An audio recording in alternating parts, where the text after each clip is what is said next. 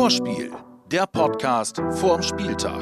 Mit mir Sören Hinz und heute mit dem Achtelfinale im DFB-Pokal gegen die Spielvereinigung Kräuter Fürth. Herzlich willkommen in der nächsten englischen Woche und herzlich willkommen beim Vorspiel, präsentiert von unserem Partner Umbro. Tja, das Schalke-Spiel hat mal wieder gezeigt, wie verrückt Fußball sein kann. Eine Mannschaft zeigt in zwei Halbzeiten aber mal so unterschiedliche Gesichter. Grottenschlecht in der ersten, sind wir ehrlich, richtig, richtig gut in der zweiten. Stellt euch einfach mal vor, wir hätten beide Halbzeiten gespielt wie die zweite. Aber hätte, hilft uns nichts. Ich glaube, aufgrund der ersten Halbzeit war es dann auch im Endeffekt nicht verdient. Auch wenn es dann natürlich mit der, mit der Dramatik in der, in der Nachspielzeit dann halt äh, schade ist. Ja, das war's. Ich war sicher nicht der Einzige, der schon oberkörperfrei in seinem Wohnzimmer stand. Dann aber doch Videobeweis, ärgerlich, aber hey, müssen wir abhaken, war halt auch abseits und dann ist auch gut. Die Leistungsunterschiede sind da schon eher ein Thema, was bleibt. Aber es war halt auch klar, eine junge Mannschaft, da gibt es dann auch mal Schwankungen. Die erste Halbzeit waren nicht nur die Jungen schlecht, auf gar keinen Fall.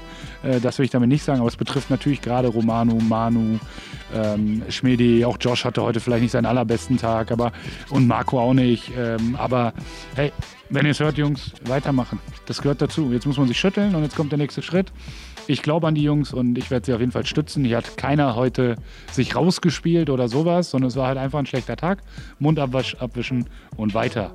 Denn jetzt gibt es nur ein Ziel für heute. Vollgas ab ins Viertelfinale. Das ist das Ziel. Aber da gibt es halt auch noch einen Gegner, der hat eine andere Idee. Auf jeden Fall äh, eine große Herausforderung, die morgen auf uns wartet. Aber ich sage halt auch klar, wir sind der Bundesligist. Wir haben trotz der schlechten Halbzeit gegen Schalke, der sehr guten zweiten Halbzeit, schon das Gefühl, dass wir uns auch in einer guten Verfassung befinden und äh, sind deshalb auch der Favorit und wollen das sowohl über unsere Körpersprache als auch über unsere Art und Weise zu spielen morgen Abend bei mit größtmöglichem Respekt oder mit, mit dem allergrößten Respekt, aber morgen zeigen und ins Viertelfinale einziehen. Und der Rahmen passt für ein legendäres Spiel. Wohn in West-Weser-Stadion, Heimspiel, Flutlicht. Da hat schon extrem geile Nummern in der Werder-Geschichte gegeben. Das ein oder andere Champions League-Spiel würde mir einfallen, aber das wird schwierig, das dieses Jahr zu wiederholen. Äh, dementsprechend.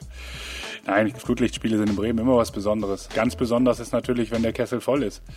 Äh, das werden wir leider nicht erleben momentan. Und dementsprechend ist das, glaube ich, leider, leider nicht vergleichbar, weil das Besondere daran sind die Spiele, aber es sind natürlich auch die Emotionen, die im Drumherum entstehen und die entstehen natürlich sehr, sehr häufig in der Wechselwirkung mit den Zuschauern und das muss ich nicht erklären, die sind aus äh, nachvollziehbaren Gründen aktuell nicht dabei. Dementsprechend äh, finde ich die Situation leider nicht vergleichbar. Tja, was soll man machen? Aber vielleicht stelle ich mir einen Baustellenstrahl ans Wohnzimmer für so ein bisschen Atmosphäre. Die Gegneranalyse. Die Spielvereinigung Kräuter Fürth, Zweitligaklub und berühmt für ihr Wappen mit dem Kleeblatt. Der Name Kräuter kommt übrigens aus dem Jahre 96. Da ist der damals noch nur Spielvereinigung Fürth ein Verein beigetreten, und zwar der TSV Westenbergskreuz. Und deswegen halt jetzt Kräuter. Kommen wir zum Sportlichen. Und da sollte man die Fürther keinesfalls auf die leichte Schulter nehmen. Weil Kräuter Fürth eine der spielstärksten Mannschaften der zweiten Liga ist. Spielen sehr guten Kombinationsfußball, haben klare Automatismen, klare Handschrift, äh, Handschrift vom Trainer zu erkennen. Wirklich sehr, sehr deutlich. Äh, agieren häufig im hohen Pressing. In Hoffenheim äh, in der Runde davor haben sie ihre Grundordnung etwas verändert. Erwarte ich ehrlich gesagt auch. Die spielen in der Liga gerne Raute.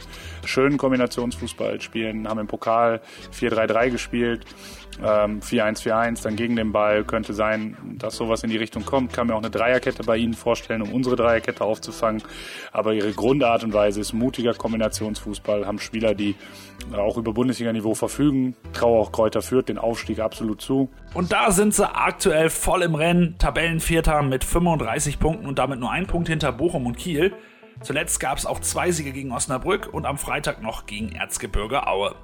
In der letzten Pokalrunde musste auch schon ein Bundesligist dran glauben. In Sinsheim hat es ein 2 zu 2 nach 90 Minuten gegeben. Im Elfmeterschießen konnten sich die Vierter aber dann durchsetzen. Nächste kleine Warnung. Auswärts, das können die Männer mit dem Kleeblatt. Im Kalenderjahr 2020 sind sie die einzige Profimannschaft in Deutschland gewesen, ohne eine Niederlage in der Fremde. Wow.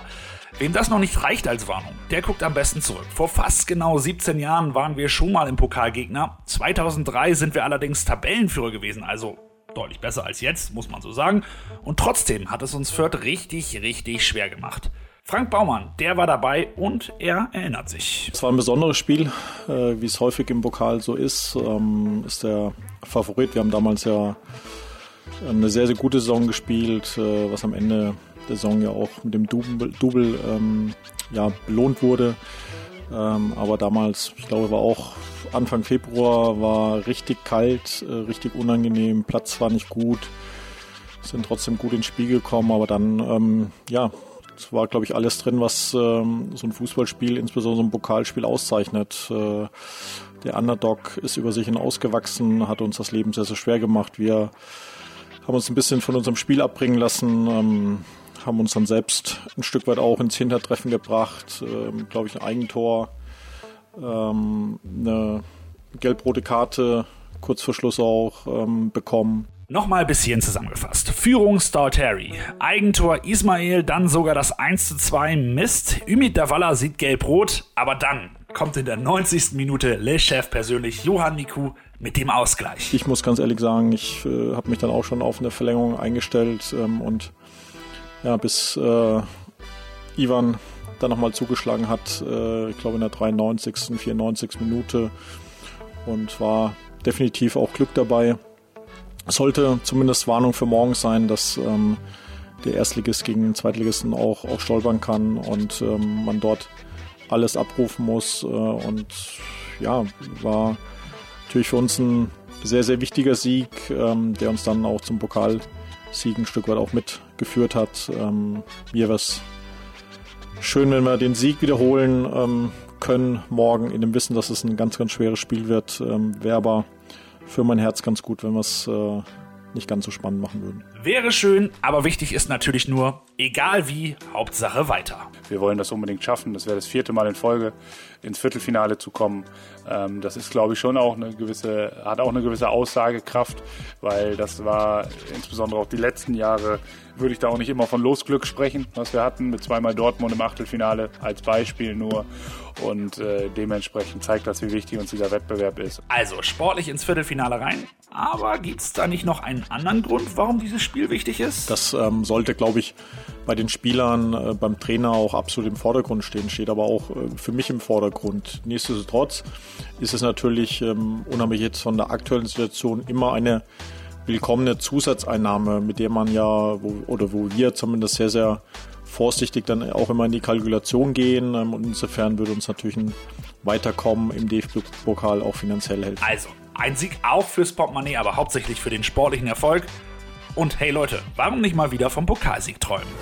Fünf Fragen an Romano Schmid. Was ist besser? Bundesliga oder Pokalspiel? Ich glaube, es ist beides ebenwürdig. Natürlich muss man die Liga ähm, gut bestreiten und über einen längeren Zeitraum gut sein, sage ich mal. Und die Pokal ist natürlich der schnellste Weg zu einem Titel und somit ist der auch sehr wichtig. Was bedeutet das für einen neuen Spieler, wenn er von der großen Pokaltradition in Bremen hört? Natürlich will ich immer Titel gewinnen, auch wenn es sich jetzt noch ein bisschen blöd anhört, aber im Pokal spielt ja jeder nur um zu gewinnen und deswegen will ich auch mit Werder und mit dieser Historie ähm, einfach auch gewinnen und so weit wie möglich kommen. Was weißt du über Kräuter Fürth? Boah, Kleeblatt, das weiß ich. Ähm, ansonsten weiß ich nicht wirklich viel über die. Warum dürft ihr die Fürther auf keinen Fall unterschätzen? Also ich habe die ein paar Spiele in der zweiten Liga gesehen, auch gegen Hoffenheim das Pokalspiel habe ich gesehen. Also ich glaube, die spielen wirklich richtig, richtig guten Fußball, was nicht immer üblich ist in der zweiten Liga. Also die zocken richtig geil und das wird sicher ein richtig schwieriges Spiel. Perfekte Volleyabnahmen reichen ja scheinbar nicht mehr. Äh, was versuchst du denn als nächstes, um endlich mit dem ersten Tor zu feiern? Der Beste ist wahrscheinlich den Ball gar nicht wirklich zu treffen, dann kullert er meistens irgendwie rein. Somit schaue ich einfach, dass ihn ein bisschen weiter oben erwischt, dann hüpft er vielleicht ein, zwei Meter rauf oder über den Dormann drüber, keine Ahnung. Das Werder Lazarett. Äh, Coach, kannst du das übernehmen? Ja, kann ich. Also Situation bleibt insofern unverändert, dass folgende Spieler nicht zum Kader zählen können. Das ist Patrick Erras. Ähm, das wird auch noch ein bisschen dauern. Grosso könnte gegen Bielefeld zurückkehren, ähm, also Christian Groß. Davy Selke ähm, ähnlich, äh, mit der Chance, mit der guten Chance auf Bielefeld. Fülle mit einer Restchance auf Bielefeld, dann mit dem Ziel auf jeden Fall Freiburg danach zu spielen. Also da sind wir bei allen auf einem guten Weg. Haben wir jetzt einen sehr guten progressiven Verlauf bei Ludwig Augustinsson gehabt, ähm, der auch wieder zur Verfügung stehen wird. Ömer Toprak ist auch auf jeden Fall im Kader. Ähm, wir haben bei Leo Bittenkurt einen kleinen Schlag. Habe ich gute Hoffnung, dass es reicht. Und somit äh, sind dann alle, die gegen Schalke im Kader waren, stehen zur Verfügung. Und Nick Woltemade wird morgen in den Kader zurückkehren. Also einige Optionen, da könnte man ja versucht, zu einem Pokal ein paar Leute für die Liga zu schonen. Nein, es ist die gleiche Risikoabwägung wie bei einem Bundesligaspiel. Also überhaupt nicht. Dienstag, Sonntag ist massenhaft Zeit für die Verhältnisse in, diesem, in dieser Saison. Nein, nein, nein. Seit gestern ist ja auch das Wintertransferfenster vorbei und weniger überraschend als noch letztes Jahr ist Milot weiter bei uns. Aber keine Angst, immer noch voll motiviert. Milot ist ganz klar im Kopf, das habe ich schon gesagt. Ähm, der hat im letzten Jahr aus verschiedensten Gründen sehr, sehr viel einstecken müssen. Ähm, ist äh, absolut bereit, Leistung zu bringen vom Kopf her, ist auch körperlich in einem sehr guten Zustand. Ähm, ich glaube, das hat man auch in der zweiten Halbzeit gegen Schalke gesehen, äh, welche Qualität er hat. Und ich bin aus, äh, nochmal, ich trage jeden Weg mit, das habe ich immer gesagt. Äh, ich weiß, in welcher Situation Werder Bremen ist, aber sportlich bin ich natürlich extrem froh, dass Milot hier ist, weil er wird, und das ist wieder einer dieser kleinen Momente, wo ich den Konjunktiv weglasse, das mache ich nicht häufig, aber in dem Fall werde ich es machen. Milot wird eine hervorragende Rückrunde spielen. Da bin ich mir absolut sicher. Einer ist aber neu dabei, nämlich unsere Nummer 2 im Tor. Michael Zetterer ist vorzeitig von seiner Leihe aus den Niederlanden zurückgeholt worden. Aktuell ist er aber noch in Quarantäne und kann wohl erst Sonntag dabei sein, alles Sicherheitsmaßnahmen. Aber dann, dann greift er an. Er will Druck auf Pavlas machen und der Mannschaft auch von draußen helfen.